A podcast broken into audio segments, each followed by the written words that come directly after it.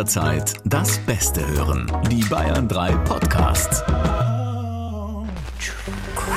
True Crime Spezial. Hello, hello, hello zu einer neuen True Crime Podcast Folge. Ich wusste gar nicht, dass du so gut singen kannst. Was ist denn da los? Ja, jetzt kommt's raus. Ist es eigentlich, wenn man Radiomoderatorin werden will, muss man da eigentlich was von Musik auch verstehen? Also auf jeden Fall eine Gesangsprüfung gibt's, ja, Ja? bevor man angestellt wird. Deswegen bin ich ja auch so eine erfolgreiche Radiomoderatorin, weil ich besonders gut singen kann. Weißt du? Ah, okay. Ich freue mich schon auf unser erstes Duett. Das ist aber sehr süß. Ich fühle mich sehr geehrt. Diese Folge muss gut werden, weil mir sonst immer mein Kollege sagt, dass ich ganz furchtbar singe. Wenn ihr draußen die Musik hört, dann gebe ich immer die Songs zum Besten im Studio und der beschwert sich eher. Insofern, das werde ich ihm ausrichten, dass Ja, du mich sehr mal. gelobt hast. Ja. Ja. Von Musiker zu Musikerin. Genau. Hey, wie schön, dass ihr wieder mit dabei seid. Und äh, heute widmen wir diese Folge mal euch. Wir haben so viele Fragen reinbekommen und das haben wir jetzt angefangen, dass wir immer zwischendurch, weil wir immer in den einzelnen Folgen dann so mit den Fällen beschäftigt sind, dass die da fast keinen Platz mehr haben, dass wir euch dann einzelne Folgen widmen. Und wie immer an meiner Seite Alex, unser Strafverteidiger. Oder bestehst du heute aufs Doktor? Nein, nein, nein, nein. Ich finde, der, ich habe dir ja schon oft genug gesagt, ich finde, der verschandelt meinen Namen. Ich finde, ohne Doktor ist er schöner. Ist lustig. Letztens hat eine Freundin von mir ihren Doktor bestanden, die übrigens auch unseren True Crime Podcast hört. Und sie hat gemeint, sie muss jetzt erstmal einen Ausweis ändern, weil sie jetzt einfach gerade stolz drauf ist. Und sie will das jetzt im Ausweis drinstehen haben. Du willst ihn loshaben. Ja. Ich habe dir ja, glaube ich, ich weiß gar nicht, habe ich die Geschichte erzählt, warum ich überhaupt einen Doktor gemacht habe? Weiß Wie du ihn bekommen hast? ja, das verrate ich nicht. Nee, erzähl. Nein, der Grund war tatsächlich, ich hatte eigentlich keine Lust zu promovieren, weil das gerade bei den Juristen ja äh, doch sehr aufwendig ist. Und ich war dann schon Strafverteidiger und habe dann festgestellt, dass man vor Gericht, gerade vor den Strafgerichten, relativ wirsch behandelt wurde von den Richtern, weil man denen irgendwie nicht so auf Augenhöhe begegnet ist, warum auch immer. Krass. Und wissen ja vielleicht viele nicht, um, um einen Doktor machen zu dürfen in Jura muss man diese Richternote haben. Ja, also um überhaupt Richter zu werden, vielleicht sollte ich jetzt auch mal erklären, wie wird man eigentlich Richter, wie wird man Staatsanwalt, ja? Äh, wie wird man Anwalt? Also wir alle studieren tatsächlich dasselbe. Das ein und dasselbe Studium, also man macht kein Richterstudium oder kein Staatsanwaltsstudium oder Anwaltsstudium, sondern alle studieren dasselbe. Abgerechnet wird zum Schluss, im wahrsten Sinne des Wortes. Der, der die beste Note hat, der wird dann Richter oder Staatsanwalt und der Rest wird Anwalt, kann man so sagen. Ja. Der Rest, der übrig bleibt. Jetzt werden mir viele Anwälte an die Gurgel gehen, sage ich dir. Ganz so krass ist es nicht. Aber letzten Endes ist es so, dass wenn du Richter oder Staatsanwalt werden willst, eine sehr gute Note brauchst. Und die Notenvergabe bei den Juristen ist äh, sehr restriktiv gehandhabt. Ja. Also da eine gute Note zu bekommen, vielleicht anders, anders ausgedrückt, mit einer drei bist du schon richtig gut. Ja, das ist super krass. Das ich habe auch ein paar heftig, ja. Freundinnen von mir, die Jura studiert haben und äh, das ist echt krass. Also auch diese Lernerei davor, das Ja. ist ja echt irre. Und die ganz Guten, die werden dann Notar, oder? Genau, aber das schafft immer nur so einer oder zwei pro Jahrgang. Ja, da brauchst du richtig, richtig, richtig gute Noten. Und ja, deswegen hatte ich so ein bisschen den Eindruck, dass äh, Richter und Staatsanwälte dann so ein bisschen von oben herab waren, so nach dem Motto, du bist ja quasi nur Verteidiger.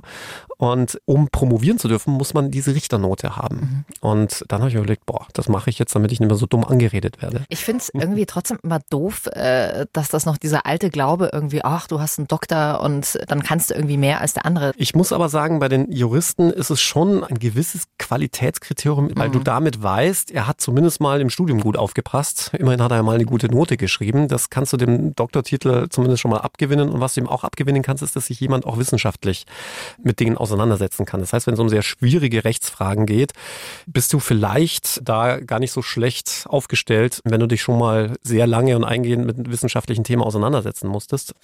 Bevor wir uns euren Fragen jetzt gleich widmen, Alex, die schrägste, äh, komischste Frage, die du je gestellt bekommen hast?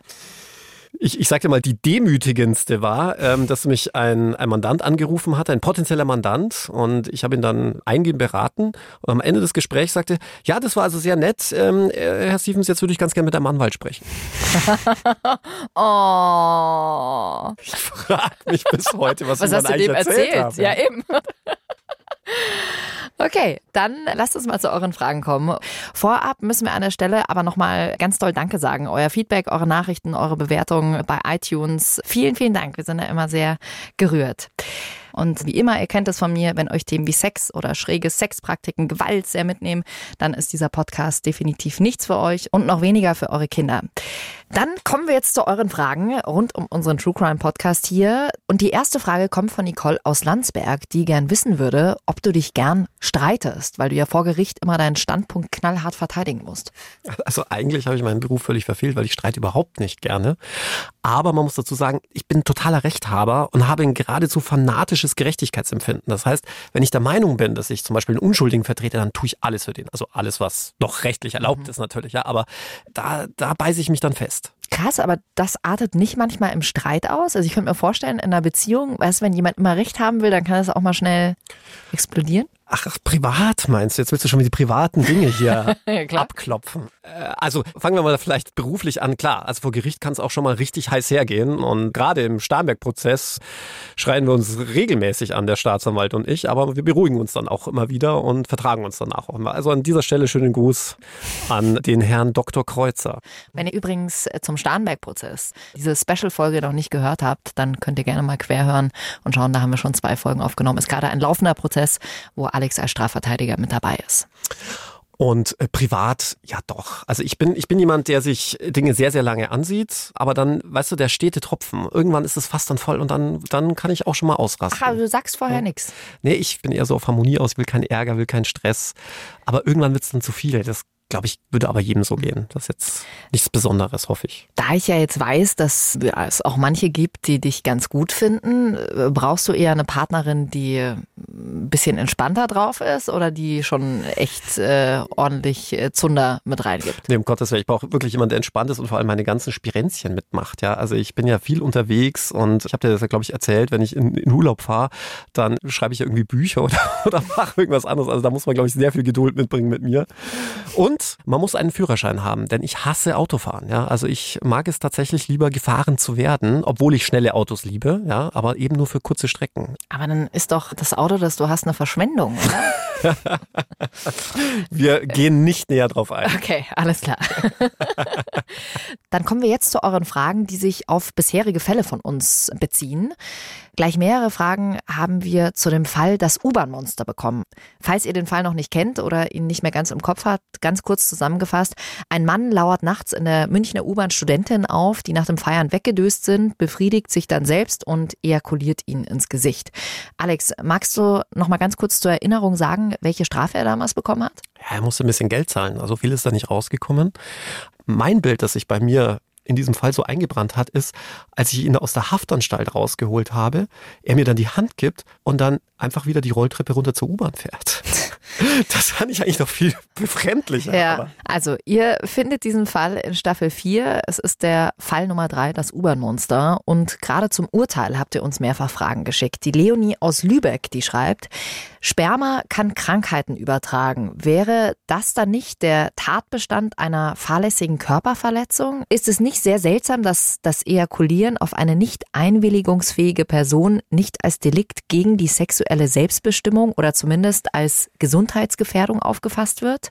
Danke für diesen interessanten Podcast. Ja, Leonie hat sich die Frage quasi schon selbst beantwortet mit dem kann. Sperma kann Krankheiten übertragen, er hat aber keine Krankheit übertragen. Ja? Für eine Körperverletzung muss es ja auch zu einer Verletzung des Körpers gekommen sein. Das war ja hier nicht der Fall. Deswegen war es auch keine Körperverletzung, auch keine fahrlässige.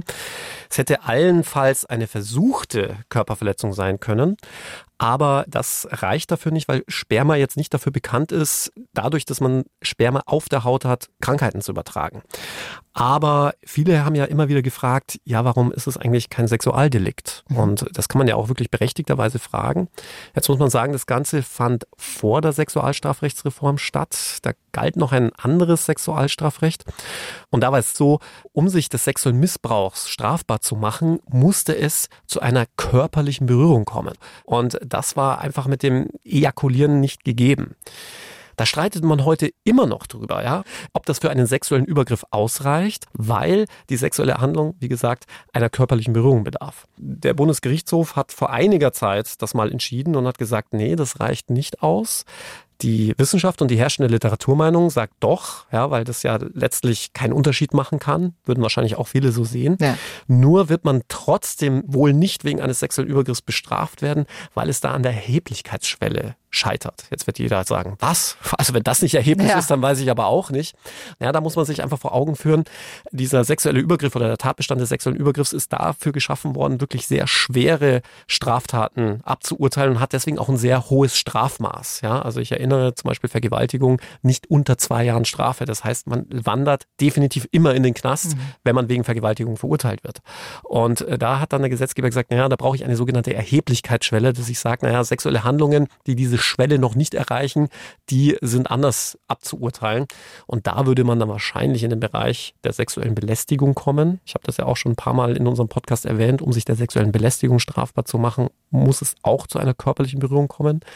Geht man jetzt mit der herrschenden Literaturmeinung damit einher, dass man sagt, ja, okay, auch Ejakulat ist letztlich eine Berührung, mhm. dann würde man wahrscheinlich heutzutage tatsächlich wegen sexueller Belästigung verurteilt werden. Aber damals war es halt einfach noch anders. Ja, bitte. Also gut, dass dann Gesetze auch wieder angepasst werden, aber trotzdem, ey, also ich finde das krass. Dass, also ich habe es ja damals schon gesagt bei dem Fall, äh, für mich unvorstellbar, dass der damals dafür nicht belangt werden konnte und nur eine Geldstrafe bekommen hat. Auch eine Frage von Markus aus der Schweiz, die geht in eine ähnliche Richtung. Er schreibt, liebes Bayern 3 Team, ich habe letzte Woche euren True Crime Podcast entdeckt und habe ihn mittlerweile durchgesuchtet. Beim U-Bahn-Monster habe ich mich aber gefragt, würde ein Anspucken oder auch das Bespritzen mit anderen Körperflüssigkeiten heute anders bewertet als vor der Pandemie? Wurden das Monster oder die Opfer aus äh, Fall 3 auf übertragbare Krankheiten denn getestet? Also letzteres jetzt nicht, gab es auch keine Anhaltspunkte dafür und nur in Anführungszeichen Ejakulat auf der Haut überträgt meines Wissens nachher noch keine Krankheit. Aber die Frage ist trotzdem sehr, sehr gut, denn in Zeiten von Corona hat sich die Rechtsprechung sogar eingehend mit der Thematik befasst. Ist das eigentlich Körperverletzung mhm. oder juristisch korrekter gefragt, ist das eigentlich gefährliche Körperverletzung, wenn ich jemanden ins Gesicht spucke? Und man kann sich hier also sowohl eines Vorsatzdeliktes als auch eines Fahrlässigkeitsdeliktes strafbar machen. Sprich, wenn ich Corona habe und den Mindestabstand nicht einhalte und dann zum Husten anfange und jemanden dadurch ins Gesicht huste, dann könnte ich mich theoretisch der fahrlässigen Körperverletzung strafbar machen. Das Problem an der Sache ist oft die Nachweisbarkeit, mhm. denn äh, jede Straftat muss natürlich kausal durch den Täter verursacht worden sein. Ja? Und das lässt sich bei Corona schwer nachweisen. Das ist anders bei HIV. Da kann man ja anhand des Virusstammes wirklich medizinisch überprüfen, von wem hast du eigentlich diesen Virus bekommen. Mhm. Das geht bei Corona nicht. Was allerdings tatsächlich geht, ist, wenn ich vorsätzlich, ja, also mit Absicht jemanden anhuste, und da muss der noch nicht mal wirklich Corona bekommen. Wenn ich zum Beispiel weiß, ich habe Corona und huste jemanden absichtlich an, dann ist es mindestens eine versuchte gefährliche Körperverletzung. Und das ist auch kein Pappenstiel, denn die gefährliche Körperverletzung kann mit bis zu zehn Jahren Freiheitsstrafe bestraft werden. Und da sollte man sich also schon wirklich überlegen, ob ich mir da einen schlechten Scherz erlaube. Was ist denn generell, wenn wir gerade bei Corona sind? Ich bin ja immer froh, dass wir es hier in unserem Podcast auslassen. Haben wir schon alle genug mit zu tun. Aber mit Menschen, die sagen, ich ziehe keine Maske auf und kein ärztliches Attest haben, zum Beispiel im Supermarkt. Genau. Also auch beim Maskenverweigerer könnte man jetzt zunächst mal an fahrlässige Körperverletzungen denken. Nur auch hier ist wieder das Problem, kann man das nachweisen, dass man dann von demjenigen Corona bekommen hat? Eher nicht. Mhm. Und deswegen gibt es ja auch dieses Ordnungswidrigkeitenrecht das ja besagt, du musst diese Maske tragen, wenn du es nicht tust, genauso wie die Gurtpflicht, wenn du nicht anschneist. Und wenn du dann eben erwischt wirst, musst du halt eine Geldbuße zahlen. Gibt es denn Anwälte, die sich darauf spezialisiert haben? Ja, das ist aber kein Strafrecht, sondern Verwaltungsrecht, weil es ja da in den meisten Fällen tatsächlich darum ging, ob man eine gewisse Veranstaltung durchführen darf. Darf man da demonstrieren, Geschäfte mit Einschränkungen belegt waren und all das. Da haben sich tatsächlich viele im Verwaltungsrecht nochmal dezidiert auf solche Corona-Maßnahmen spezialisiert. Alles, was allerdings mit so Ordnungswidrigkeitenrecht zu tun hat, also wenn ich eine Strafe bekomme, weil ich keine Maske getragen habe oder ähnliches, ist tatsächlich auch wieder der Strafverteidiger gefragt, denn das wird vor Strafgerichten verhandelt. Mhm. Also wenn ich auch irgendwie zu schnell gefahren bin und dagegen Einspruch bzw. Widerspruch einlege oder wenn ich mal wieder irgendwie die Abstandsregeln nicht eingehalten habe und ähnliches, auch bei Corona, dann sind da wieder die Strafrechtler zuständig. Den Teil von Markus Frage, äh, ob der Täter oder das Opfer auf eine Krankheit getestet wurde, hast du ja schon beantwortet. Nein, in dem Fall nicht. Aber wie ist das generell? Also wann ordnet das Gericht mhm. solche Tests an? Also immer dann, wenn irgendwelche körperlichen Untersuchungen Untersuchungen angeordnet werden oder stattfinden sollen, ist es natürlich ein Eingriff, den man grundsätzlich mal nicht erdulden muss. Man kennt es ja von der Blutentnahme bei einer Polizeikontrolle. Ist vielleicht schon dem einen oder anderen so ergangen, dass man kontrolliert wird und dann sagt der Polizist, ja, dann blasen Sie mal in das Röhrchen und sagt, nö, muss ich nicht, muss man im Übrigen auch nicht. Aber dann kann die Polizei sagen, ja, dann fahren wir jetzt mal zur Blutentnahme. Und dann wird man ja auch erstmal mit einer Nadel gepiekst. Das ist ja auch eine Körperverletzung. Und das kann ja nicht einfach so rechtens sein, ne? denkt man sich. Und da ist es dann so, dass das Gesetz vorschreibt, dass nur dann eine körperliche Untersuchung erlaubt ist, wenn man Beschuldigter einer Straftat ist. Das heißt, es muss schon einen gewissen Tatverdacht geben, dass man irgendwas angestellt also hat. Also betrunken im Auto fahren? Zum Beispiel. Aber auch beim Sexualdelikt, ne, wenn es darum geht, ähm, DNA abzunehmen oder ähnliches. Und dann muss es für das Verfahren auch von Bedeutung sein. Macht es keinen Sinn, wenn ich betrunken Auto fahre, jemanden DNA abzunehmen. Das geht natürlich nicht. Mhm. Und das Ganze muss natürlich verhältnismäßig sein. Das heißt, wenn ich jetzt beim, ich nehme ja immer ganz gerne das Beispiel, beim Aldi einen Lutscher klaue, dann ist es sicherlich nicht verhältnismäßig, meine DNA deswegen abzunehmen. Und das alles muss grundsätzlich ein Richter überprüfen. Nur bei Gefahr in Verzug also zum Beispiel, dass dann beweiserhebliche Tatsachen nicht mehr nachweisbar wären oder ähnliches. Dann dürfen das auch Staatsanwaltschaft und Polizei entscheiden. Bei der Blutentnahme ganz neu, seit einiger Zeit, da darf die Polizei mittlerweile ganz alleine entscheiden. Mhm. Ja, also früher bedurfte es grundsätzlich mal des Richtervorbehaltes. Man sagt, es ist so ein schwerer Eingriff, das muss ein Richter entscheiden. Das ist jetzt weggefallen, weil damit natürlich viel getrickst wurde. Auch gerade als Strafverteidiger hat man natürlich schon versucht, das Gesetz auszureizen. Das heißt, man hat natürlich erstmal verlangt, dass ein Richter darüber entscheidet. Das ist ein Richter nicht so schnell erreichbar wie ein Polizist, logischerweise. Ja, oder zur Nachtzeit gab es dann einen Jourdienst, also einen Bereitschaftsdienst oder ähnliches. Ja, und das ist jetzt weggefallen, weil der Gesetzgeber da schon gesehen hat, naja, gute Blutentnahme ist vielleicht auch nicht ganz so krasse Eingriff wie zum Beispiel DNA-Abnahme oder erkennungsdienstliche Behandlung und ähnliches. Und hat das jetzt in das Ermessen der Polizei gestellt. Aber nochmal, nur dann, wenn ich einer Straftat beschuldigt werde. Das heißt, es müssen schon genügend Anhaltspunkte da sein, dass ich unter Alkoholeinfluss gefahren bin. Also zum Beispiel krasse Fahrfehler. Jetzt äh, mag es ja auch manche geben, die sagen, ah ja, äh, natürlich lasse ich mir Blut abnehmen, weil dadurch kann ich ein bisschen Zeit schinden und dann bin ich vielleicht unter dieser Promillegrenze, wo ich Stress bekommen kann. Heißt ja letzten Endes, dieses Zeitfenster schrumpft jetzt ein bisschen, oder? Genau, aber es ist nach wie vor, wenn man so will, ein legaler Trick zu sagen, ich verweige erstmal das Pusten in das Atemalkoholgerät. Das muss man nämlich tatsächlich nicht. Und dann muss der Polizist nämlich erstmal entscheiden, hm, mache ich jetzt eine Blutentnahme oder eben nicht, weil es muss ja auch tatsächliche Anhaltspunkte dafür geben, dass jemand betrunken ist. Und dann muss er ja erstmal, das darf nämlich nicht der Polizist machen, selbst wenn er irgendwie nebenbei Rettungssanitäter oder sonst was ist, das muss ein Arzt machen. Das ist so vorgeschrieben. Das heißt, dann muss er erstmal mit einem ins Krankenhaus fahren oder zu irgendeiner Stelle Rechtsmedizin oder wo auch immer. Das kostet auch alles Zeit. Mhm. Ja, und am Schluss kann es wirklich, also die Grenzen sind da da ganz starr. Es gibt keine fließenden Grenzen. 1,1 Promille absolut fahruntüchtig, dann wird es strafbar. Und wenn ich auch nur ein Mühe drunter bin, mhm. mache ich mich eben nicht, zumindest äh, nicht nach dieser festen Grenze strafbar. Da müssten noch irgendwelche Ausfallentscheidungen und was weiß ich noch dazukommen, ja. Ähm, dann wird es nämlich schon deutlich schwieriger. Und trotzdem, bitte fahrt nicht, wenn ihr was getrunken habt. Ey, wirklich, ich habe schon mal einen nüchternen Fahrradunfall gehabt. Ey, hör mir auf. Tausend Schutzengel, dass da nichts passiert. Deswegen, ich bin leider auch schon, äh, ich glaube, das hat jeder schon mal gemacht, dass man mit dem Fahrrad nach Hause gefahren ist, wo man dachte, ja, ja, ich kann doch fahren. Aber wie viel Glück man dann auch immer hat, dass wirklich nichts passiert. Also. Ja, aber gut, dass du sagst, denn viele wissen nicht, dass man sich auf dem Fahrrad auch strafbar ja. macht, wenn man alkoholisiert fährt. Allerdings gelten da andere Grenzen. Gut, dann kommen wir zu unserer nächsten Frage vom Holger. Da geht es um den Fall Fatale Gedanken. Das ist unser Fall 8 der letzten Staffel, also Staffel 4. Fasse ich auch nochmal kurz für euch zusammen, um was es geht. Achtung, Spoiler, also wenn ihr die Folge noch nicht gehört habt, dann skippt einfach die Story. Eine Frau wird in ihrem Haus von einem Einbrecher nachts brutal vergewaltigt und am Ende stellt sich raus, ihr Ehemann hat den Einbrecher beauftragt, weil er dachte, er würde seiner Frau eine geheime Fantasie erfüllen. Und oh, das ist auch ein Fall, äh, da zieht es mir auch immer noch alles zusammen. Ein ganz tragischer Fall, der euch auch sehr bewegt hat. Und der Holger schreibt, ich finde es echt krass, dass beide straffrei davongekommen sind. Meine Frage an Alex, werden nach solchen Ausnahmefällen auch Gesetze angepasst? Ja, das gibt's immer wieder. Wir haben das ja erst vor kurzem erlebt beim sexuellen Missbrauch von Kindern Da hat es im letzten Jahr ja auch ganz schlimme Fälle gegeben und auf extremen medialen Druck hin hat der Gesetzgeber dann auch sofort das Gesetz verschärft über Sinn und Sinnhaftigkeit solcher Schnellschüsse kann man natürlich streiten, weil dann ganz oft wichtige Dinge übersehen werden, manche Gesetze falsch verschärft werden oder es gar zu echt krassen Unbilligkeiten kommt.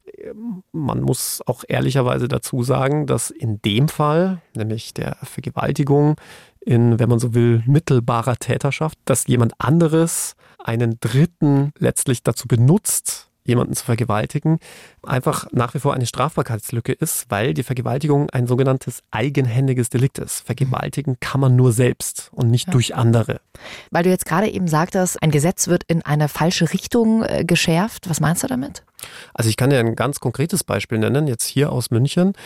Man hat, als man den sexuellen Missbrauch von Kindern verschärft hat, auch das Verbreiten von Kinderpornografie verschärft und hat gesagt, das ist jetzt ein Verbrechen. Das kann kein Vergehen mehr sein, das muss ein Verbrechen sein. Da gab es natürlich 100% Zustimmung, weil alle gesagt haben, Kinderpornografie ist wirklich das Schlimmste und das Abartigste, was es gibt. Das muss richtig hart bestraft werden. Gebe ich da auch dem Grunde nach recht. Allerdings hat man dann eben aufgrund dieser Verschärfung darauf verzichtet, zumindest an einen minderschweren Fall zu denken, den es ja immer geben kann. Und jetzt haben wir diesen Fall, nämlich wir haben eine Mutter, die ist Beamtin, die hat bei ihrer Tochter ein Nacktbild gefunden. Das hatte ihre elfjährige Tochter mit dem Handy gefertigt und rumgeschickt.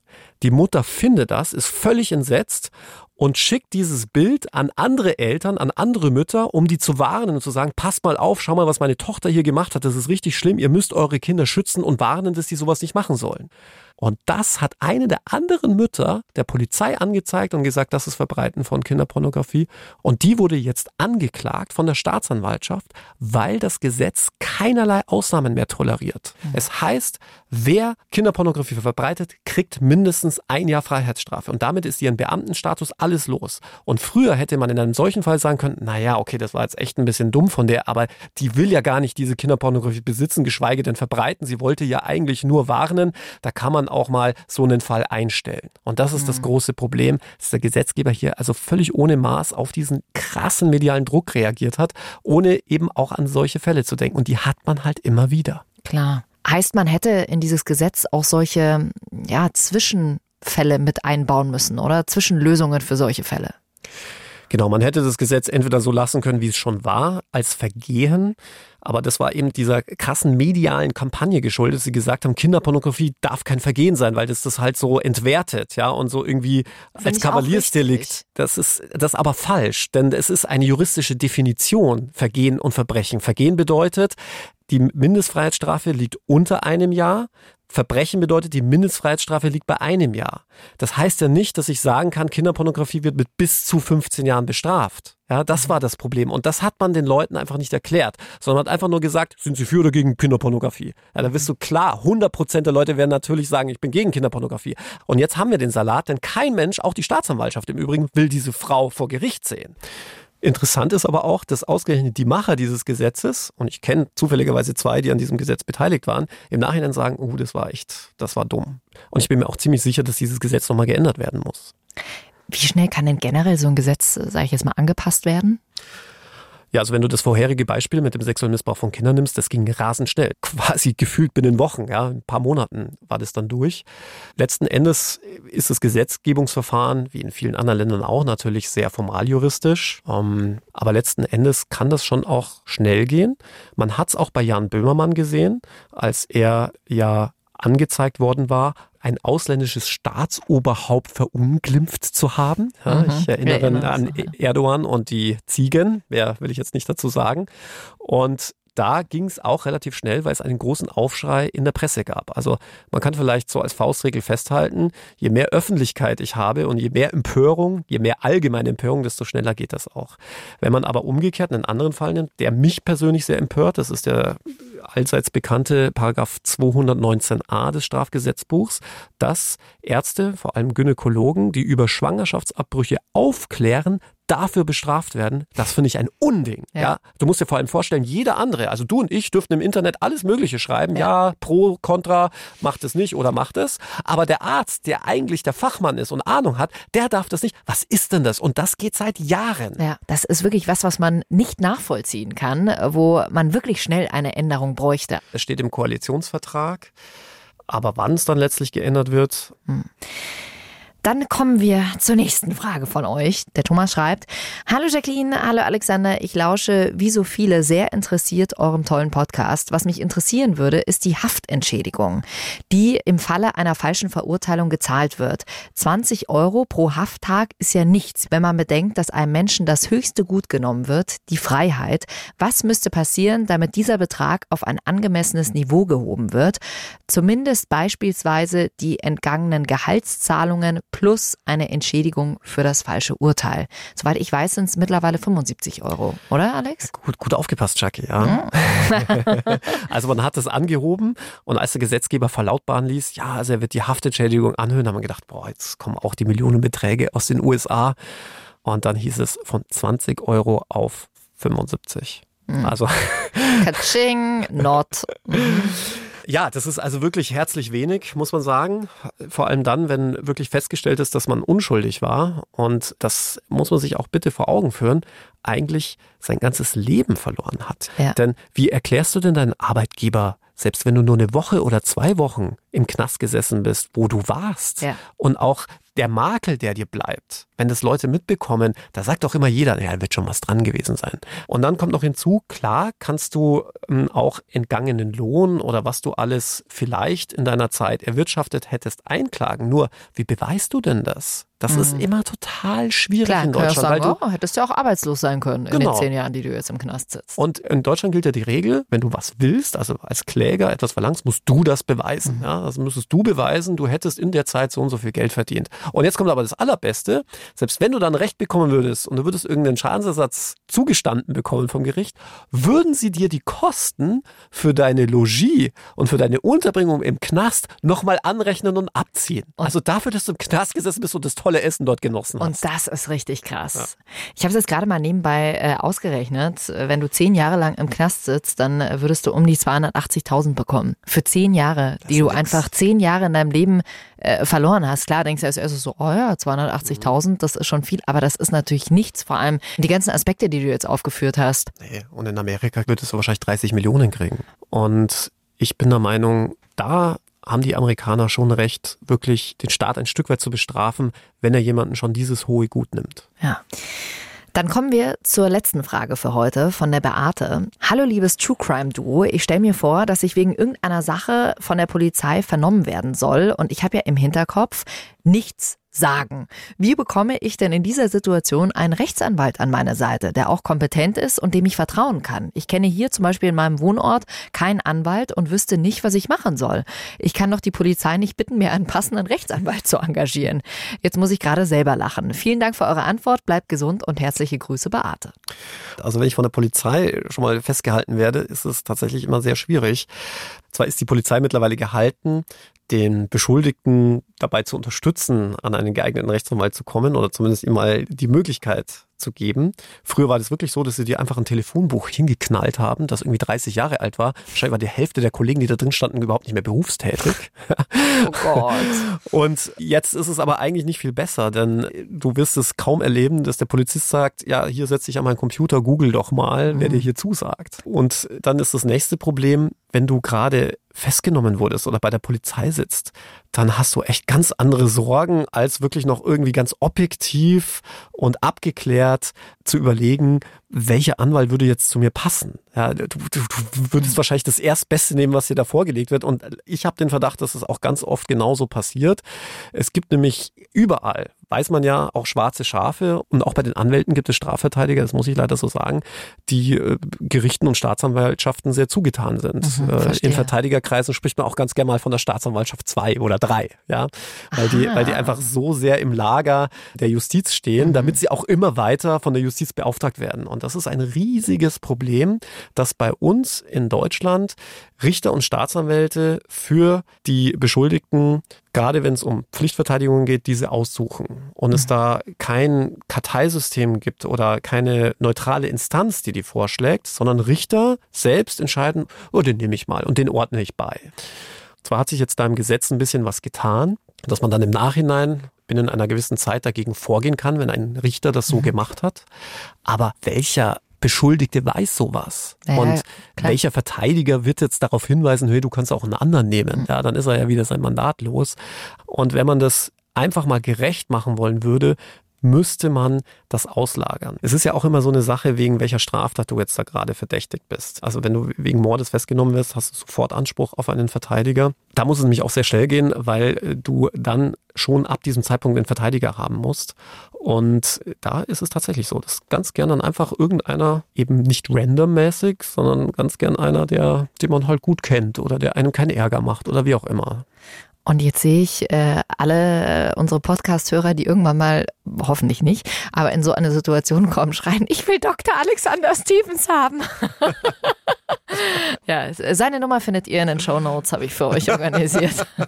Ich weiß gar nicht, ob das legal ist, so Werbung zu machen. Nee, aber jetzt mal ganz ehrlich, äh, wenn man sich auf so einen Fall vorbereiten will, ich gehe jetzt mal davon aus, dass die meisten von uns nicht in so eine Situation kommen, aber äh, sollte man schon mal eine Nummer parat haben von einem Anwalt oder sagst du da, nee, also wird schon nichts passieren?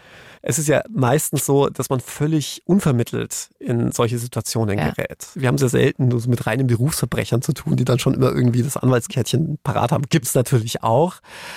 Ich weiß nicht, ob man jetzt schon raten soll im Vorfeld, sich dann einen guten Anwalt zurechtzulegen. Und die Frage ist auch immer, was ist denn ein guter Anwalt? Ja, woran macht man das fest?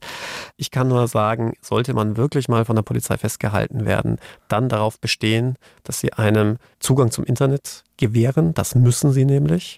Und sich dann auch nicht stressen lässt, sondern sich wirklich Zeit nimmt, um wirklich zu gucken, wer sagt mir hier zu und durchaus zwei, drei abtelefonieren und wirklich da den ersten Eindruck dann sprechen lassen. Das äh, sagst du natürlich jetzt mit deinem Wissen, aber äh, gerade, also Beate sagt dann vielleicht, ja, okay, ich brauche Zugang zum Internet, aber nach was suchst du dann? Also wo kann man sich da langhangeln? Das wird auch so weit einleuchten. Es ist wichtig, sich immer jemanden zu suchen, der auf etwas spezialisiert ist. Das ist ja wie in der Medizin auch. Du gehst mit einem Herzleiden nicht zum Augenarzt. Damit gehst du auch mit dem strafrechtlichen Vorwurf zu einem Fachanwalt für Strafrecht. Ja, Weil der ist halt jeden Tag damit beschäftigt oder zumindest ein Anwalt, der sich auf Strafrecht spezialisiert hat. Denn da ist es eins zu eins wie in der Medizin. Jemand, der zehnmal am Tag ein Herz operiert, der wird es halt auch irgendwann mal können. Ja, verstehe. Aus Filmen kennt man das ja oft, dass einem ein Pflichtverteidiger zugeteilt wird. Und ich glaube, viele haben auch im Kopf, dass das, äh, sage ich jetzt mal, ein Anwalt zweiter Klasse ist. Dass das irgendwie so, naja, der Pflichtverteidiger, der kann bestimmt nicht so viel wie äh, den Anwalt, den du dir selbst ausgesucht hast. Das äh, stimmt wahrscheinlich nicht, oder? Also der Pflichtverteidiger ist erstmal, das wissen, glaube ich, viele nicht, das kann jeder Anwalt sein. Jeder Anwalt kann zum Pflichtverteidiger bestellt werden. Also auch der schickste Anwalt aus der Schickimicki-Kanzlei kann vom Gericht zum Pflichtverteidiger bestellt werden.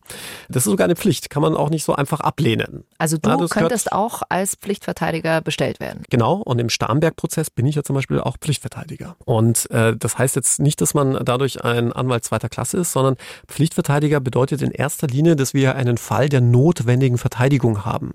Das heißt, hier kann man sich nicht ohne Anwalt vertreten. Es gibt Fälle, da muss man nämlich keinen Anwalt haben. Das sind vor allem Kavaliersdelikte. Wenn wir das Beispiel nochmal nehmen, betrunken im Straßenverkehr gefahren bist, dann brauchst du nicht unbedingt einen Anwalt, wenn du vor Gericht stehst. Aber dann gibt es Fälle, die eben sehr schwer wiegen, weil sie vor allem für dich und für deine Zukunft Konsequenzen haben. Das ist zum Beispiel bei Verbrechen der Fall. Ja, wenn die Mindestfreiheitsstrafe ein Jahr ist, dann äh, hat das sehr weitreichende Konsequenzen. Erstens ist die Wahrscheinlichkeit deutlich höher, dass du dann keine Bewährung mehr bekommst. Ab zwei Jahren kann man auch keine Bewährung mehr verhängen. Ja? Also wenn man zu mehr als zwei Jahren Freiheitsstrafe verurteilt wird, ist das immer eine Vollzugsstrafe. Da gibt es keine Bewährung. Und auch ansonsten ähm, hat es auch weitreichende Konsequenzen, was das Führungszeugnis angeht, aber auch was Verbote angeht. Wenn ich als Anwalt zum Beispiel zu einer Freiheitsstrafe von mehr als einem Jahr verurteilt werden würde, würde ich automatisch meine Zulassung als Anwalt verlieren. Und das gibt es auch für viele andere Berufe. Und zum Beispiel, wenn ich in U-Haft sitze, also mir die Freiheit schon genommen wurde, ja, auch dann muss ich einen Verteidiger haben. Und das sind Fälle, wo man Pflichtverteidiger bestellen müsste, sofern es nicht schon einen Anwalt gibt. Und warum Pflichtverteidiger oft so als Anwälte zweiter Klasse gesehen werden, liegt halt daran, dass unter den Pflichtverteidigern leider halt ein paar schwarze Schafe sind, die sich halt gerne von Gerichten beiordnen lassen, sehr oft. Ja, die haben dann irgendwie sechs, sieben Fälle pro Tag. Das kann man eigentlich gar nicht, da kann man die Aktenkenntnis schon gar nicht haben und den mhm. Überblick gar nicht, wenn du mich fragst. Und dann aber auch nicht groß sich für den Mandanten einsetzen. Wie gesagt, das sind wenige schwarze Schafe, aber die gibt es und das hat sich leider so ein bisschen durchgesetzt. Aber grundsätzlich grundsätzlich kann auch wirklich jeder normale Anwalt in Anführungszeichen auch Pflichtverteidiger sein. Und der Unterschied liegt letztlich in der Bezahlung. Der Pflichtverteidiger kriegt auch ein deutlich geringeres Salär als ein Anwalt, der jemanden normal vertritt. Und Was bekommt so ein Pflichtanwalt? Ja, da gibt es einen festen Gebührensatz. Das berechnet sich auch dann danach, ob jemand im Gefängnis sitzt mhm. und wie lang die Verhandlungen gehen. Aber es ist tatsächlich nicht sehr viel Geld, muss man sagen. Und das kann man dann nochmal aufstocken, indem der Mandant einem noch ein bisschen Geld bezahlt. Letztlich kann man im Großen und Ganzen sagen, der Pflichtverteidiger ist jetzt nichts Schlechtes, aber dadurch, dass er weniger Geld verdient, muss man schon auch sagen, kann er sicherlich nicht so viel Zeit in einen Fall investieren wie jemand, dem du halt irgendwie einen Stundensatz von 800 Euro bezahlst. Das ist, glaube ich, auch klar. klar. Ja, und ich sage immer, um auf deine Eingangsfrage zurückzukommen, im Strafrecht sollte man wirklich Geld in die Hand nehmen, denn es geht um seine Freiheit. Ja. Wow, wahnsinnig viele spannende Fragen, die ihr uns hier durchgeschickt habt. Und äh, ja, ich könnte jetzt noch Stunden weiterreden. Insofern, wenn noch irgendwas offen ist, wenn euch noch irgendwas kommt, schickt uns das gerne durch auf dem Bayern 3 Instagram-Kanal. Besprechen wir dann alles hier. Und wenn euch der Podcast gefällt, ihr wisst ja, wir freuen uns total, wenn ihr ihn auch mit euren Freunden teilt. Das hilft uns immer sehr. Und dann blicken wir mal ganz gespannt auf die nächste Woche, Alex. Was hast du für uns dabei? Ja, der nächste Fall spielt in einem Hotelzimmer. Und dort gibt es dann eine ganz böse Überraschung. Also wir freuen uns, wenn ihr nächste Woche wieder mit dabei seid. Und wenn ihr von uns schon alles durchgesuchtet habt und jetzt sozusagen Leerlauf habt bis zur nächsten Woche, kann ich euch den Podcast im Namen der Hose wirklich nur wärmstens empfehlen. Meine Pulskollegen Ariane Alter und Kevin Ebert, die sprechen über alles, was im Bett so läuft. Wie kriegt man bessere Orgasmen? Wie laufen Sexpartys ab? Und das Schöne bei den beiden ist, die hauen wirklich alles raus. Also das ist ganz offen und ehrlich und man denkt sich manchmal wirklich so, oh krass, krass, würde ich das erzählen und jeder weiß das? Also die zwei tun's. Insofern hört da wirklich mal rein, kann ich euch sehr empfehlen. Im Namen der Hose, überall wo es Podcasts gibt und auch in der ARD Audiothek. True Crime. Sex vor Gericht. Noch mehr packende Podcasts jetzt auf bayern3.de.